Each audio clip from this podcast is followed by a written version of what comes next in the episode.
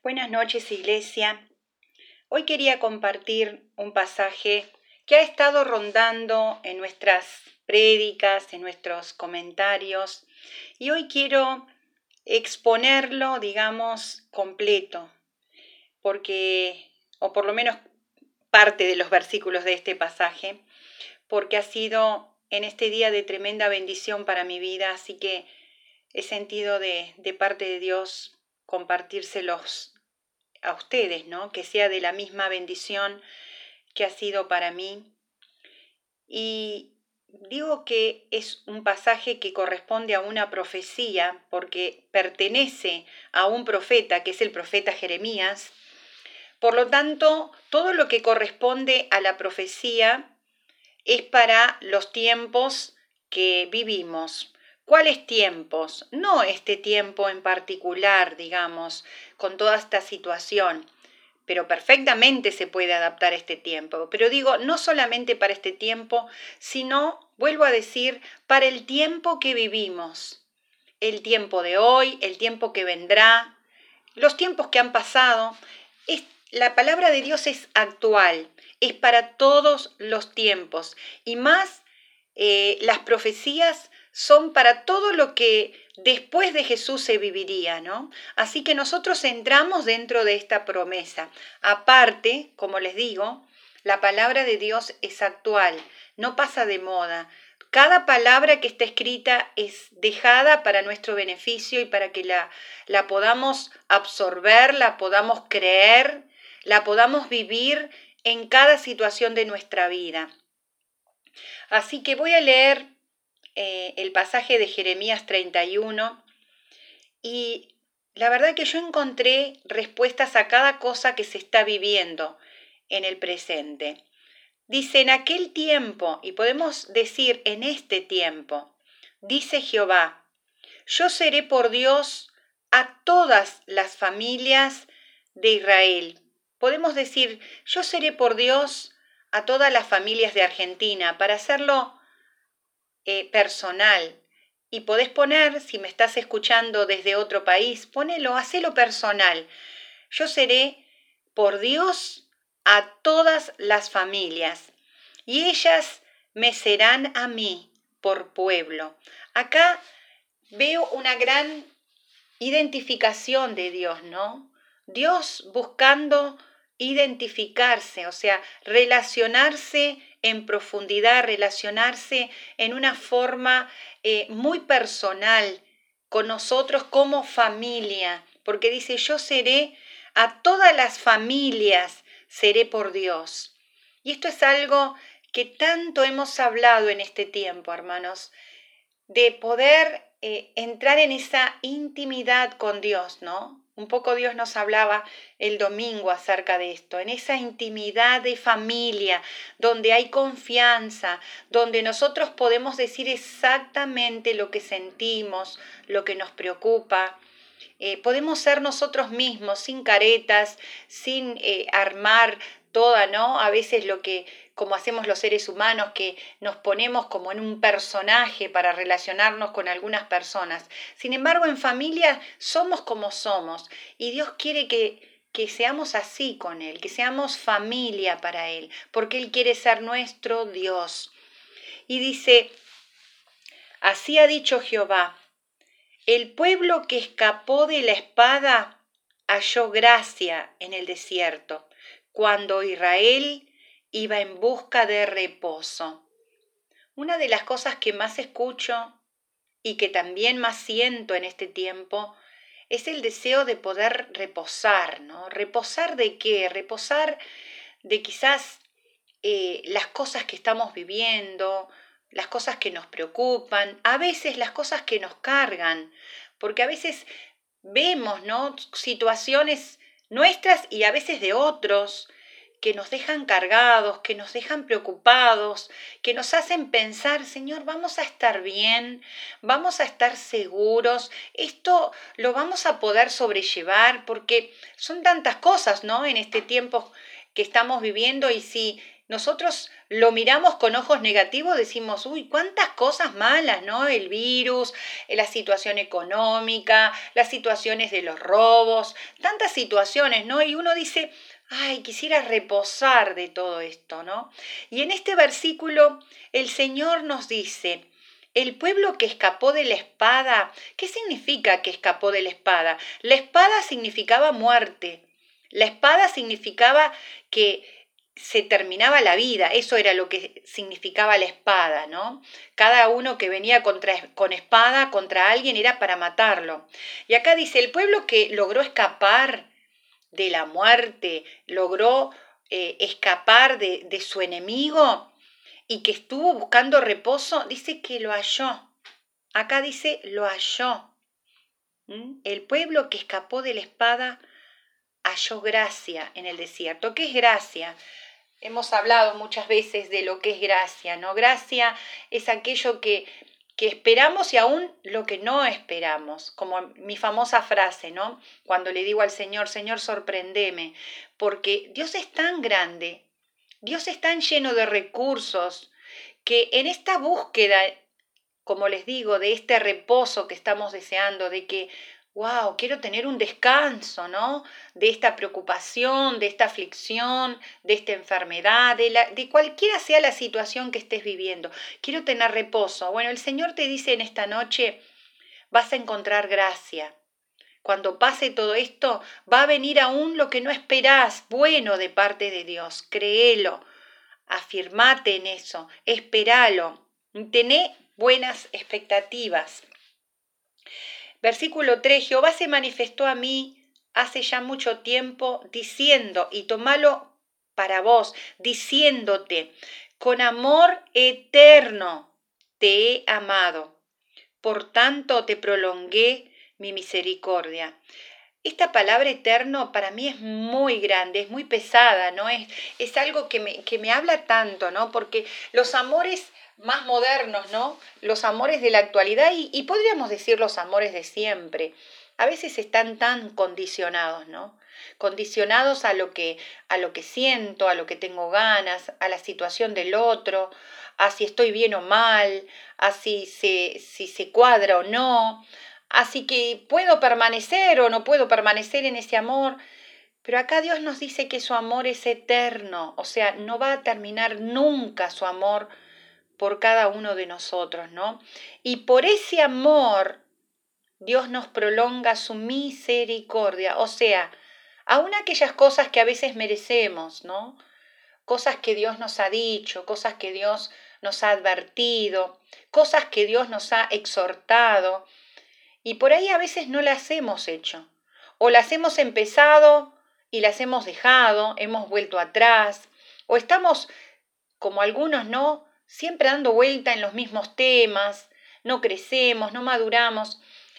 Pero en esta noche Dios nos dice, yo te, te amo tanto, mi amor es eterno, que te voy a prolongar mi misericordia. En otras palabras, te voy a dar un poco más de tiempo para que te des cuenta que te amo, para que te des cuenta que quiero tener una relación más íntima contigo, más profunda, de más sinceridad. Y te voy a prolongar ese tiempo. Te voy a dar nuevas oportunidades. Yo quisiera, hermanos, que en este tiempo miráramos un poco para el costado también, ¿no? Miráramos un poco alrededor nuestro. Quizás nos daríamos cuenta cuántas puertas Dios nos ha abierto, puertas de bendición, de provisión, puertas de personas que están dispuestas a escucharnos, que están dispuestas a darnos un buen consejo, que están dispuestos a, ayudarnos en, este, en esta caminata difícil que estamos llevando, ¿no? Eso es la misericordia de Dios hacia nuestra vida. A veces es tan fácil quejarse y, y, reclamar de las cosas que no nos gustan, que están mal, que pueden ser verdad muchas de ellas o todas, pero seguramente que el amor eterno de Dios al prolongar su misericordia, nos está dando nuevas oportunidades, nos está dando una provisión nueva, nos está dando una salida nueva. Eso es parte de su amor eterno. Dice el 4, aún te edificaré y serás edificada. oh Virgen de Israel, todavía serás adornada con tus panderos y saldrás en alegres danzas. ¿Qué significa esto? No te preocupes, hay tiempo todavía para gozarse, para la alegría. Vas a tener tiempo para estar eh, disfrutando la vida, vas a tener tiempo, aún hay tiempo para que puedas gozarte con todas aquellas cosas que, que tenés, que te doy. Eso es lo que está diciendo Dios. Aún serás edificada y saldrás con tus panderos, con alegres danzas, con, con canciones. Eso significa, no te creas que todo está destruido. No creas que todo es, es tristeza, dolor. No. Y esa es la gran diferencia con aquellos que permanecemos en Dios y permanecemos en intimidad con Dios, que todavía tenemos tantos motivos para reírnos, para disfrutar la vida, para tener esperanza, para mirar el, el porvenir y mirarlo con los ojos de Dios, porque la Biblia dice que todas las cosas ayudan a bien a los que están en una relación de amor con Dios. Algunos dirán, bueno, pero a mí no me está yendo tan bien. Algunos dirán, pero bueno, yo igual siendo cristiano no me fue bien. Pero acá dice que, la palabra dice que los que tienen una relación de amor con Dios, todo lo que viven les va a servir para bien. Quizás en este momento vos no podés ver lo bueno. Vos pensás en esas cosas que te hicieron sufrir y decís, pero ¿en qué me puede ayudar esto? Pero confía. Eso es parte de la fe. Es confiar en lo que todavía no ves. Es la confianza en la certeza de lo que todavía por ahí con tus ojos humanos no lo ves plasmado. Pero acá hay una promesa de Dios. Todavía habrá tiempo para que te goces que puede ser ahora, dentro de un rato, mañana, dentro de un tiempo, pero Dios te promete que volverás a disfrutar, volverás a gozarte, volverás a decir, wow, qué bueno que es esto. Dice en el versículo 5, aún plantarás viñas en los montes de Samaria, plantarán los que plantan y disfrutarán de ellas. Bueno, esto está un poco relacionado con lo anterior a mí me vino la palabra prosperidad. Aún plantarás viñas en los montes de Samaria. Eh, yo creo que en este tiempo Dios está trayendo una nueva prosperidad a nuestra vida. Dios está en sus caminos y en su forma prosperándonos. Eh, quizás en otros tiempos solamente prosperamos por nuestro trabajo, por nuestro esfuerzo, a veces por nuestros ruegos, ¿no? Por, por nuestros, nuestras peticiones, nuestros reclamos, ¿no? He escuchado a algunos de ustedes, ¿no? Que me han comentado de, de años reclamando cosas, reclamando un aumento, reclamando eh, un beneficio de su trabajo que lo merecían y no llegaba. Y en este tiempo está llegando. Otros de ustedes me han comentado que eh, quedándose absolutamente sin recursos, Dios les dio nuevas ideas, nuevos planes, están con nuevos proyectos económicos, están creciendo. Otros me han dicho que, que, tienen negocios y ustedes me han dicho que lo comparan sus negocios con otros y saben que esos otros negocios no venden, esos otros negocios están con deudas y sin embargo ustedes han trabajado, han prosperado, han crecido y han vendido, algunos me han dicho que han vendido más que en cualquier otra época. Eso es provisión de Dios. Eso es plantarán viñas, todavía plantarán viñas y dice disfrutarán de ella. Hay un versículo de Eclesiastés, dice que el hombre que Dios le da riqueza y le da el poder de disfrutarlas, ese es bendito. Y es verdad, porque hay gente que tiene mucha prosperidad, aún en este tiempo. Sin embargo, no tiene la capacidad de disfrutarlas, no puede, no puede porque quizás, bueno, está agobiado queriendo tener más o queriendo guardar o queriendo por las dudas que esto cada vez sea peor y no tenga, eh, no disfruta, vive alarmado. Sin embargo, acá Dios te promete que vas a plantar viñas, o sea, que vas a ser prosperados, prosperado, pero prosperado de acuerdo a sus recursos, a sus métodos, y vas a poder disfrutar de todas aquellas cosas que Dios te va dando. Y, cabe una pregunta en esta noche, ¿no?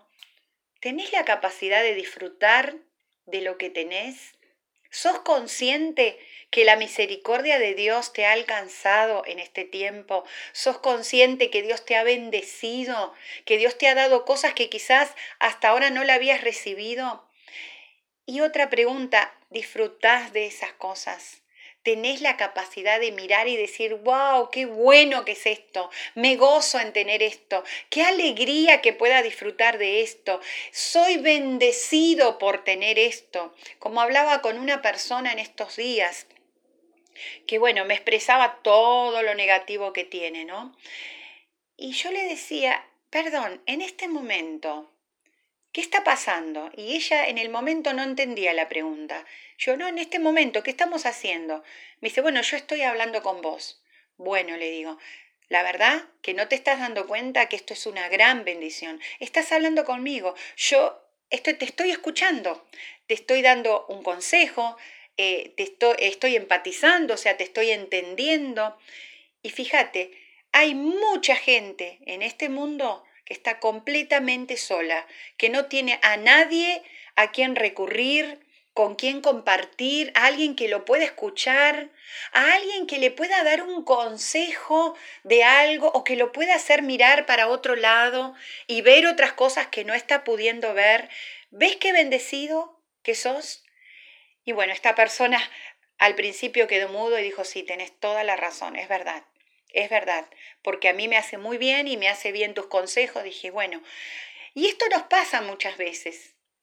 Nos pasa que Dios nos bendice con cosas que lo damos por obvio, ¿no? Y bueno, esto tiene que ser así. Y por ahí no es así.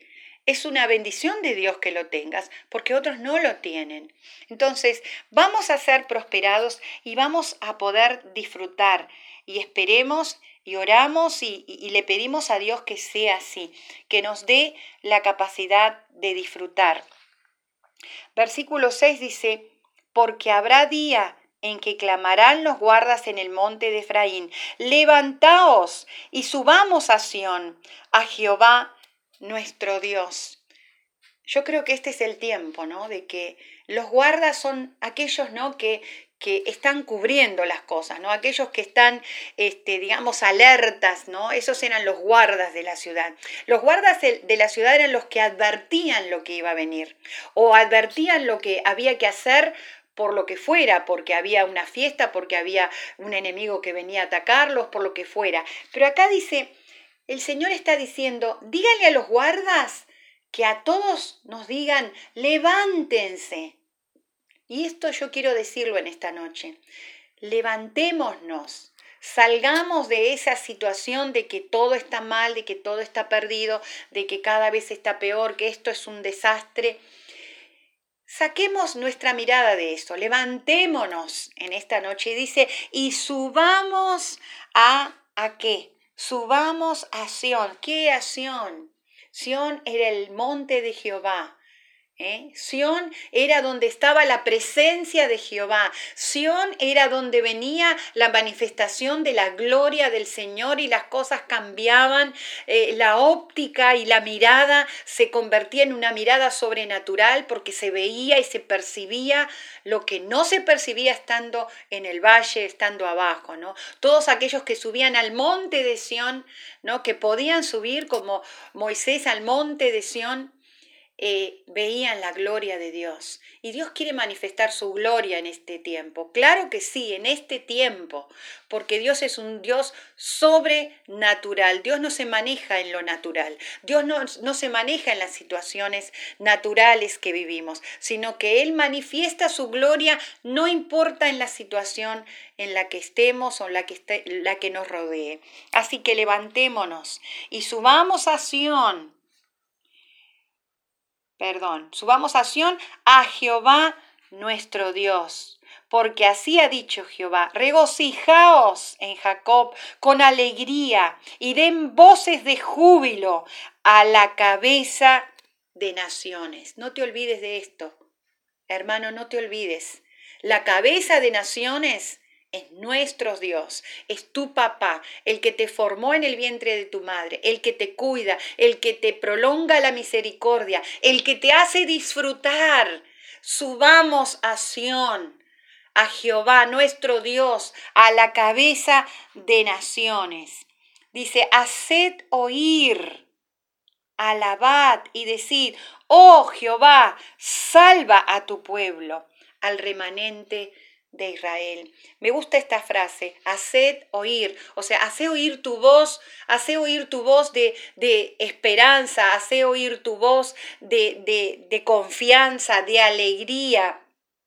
Hace oír tu voz de declarar la palabra de Dios, declarar las promesas de Dios. Hace oír tu voz en este tiempo, porque hay tantas voces que están queriendo ahí enterrarnos, dejarnos en el piso, eh, quitarnos la esperanza, quitarnos la visión, quitarnos eh, la congruencia, pero nosotros subamos, levantémonos, vayamos a la cabeza de naciones que gobierna sobre todos y podamos y que podamos proclamar sus promesas. Acá en, esta, en este pasaje de Jeremías 31 hay tremendas promesas. Aferrate de esas promesas en este tiempo y que podamos tener un resto de semana hasta el día de reposo con alegría, proclamando la verdad, proclamando las promesas, porque esto es palabra para nuestra vida en este día. Que Dios te bendiga, que puedas compartir este mensaje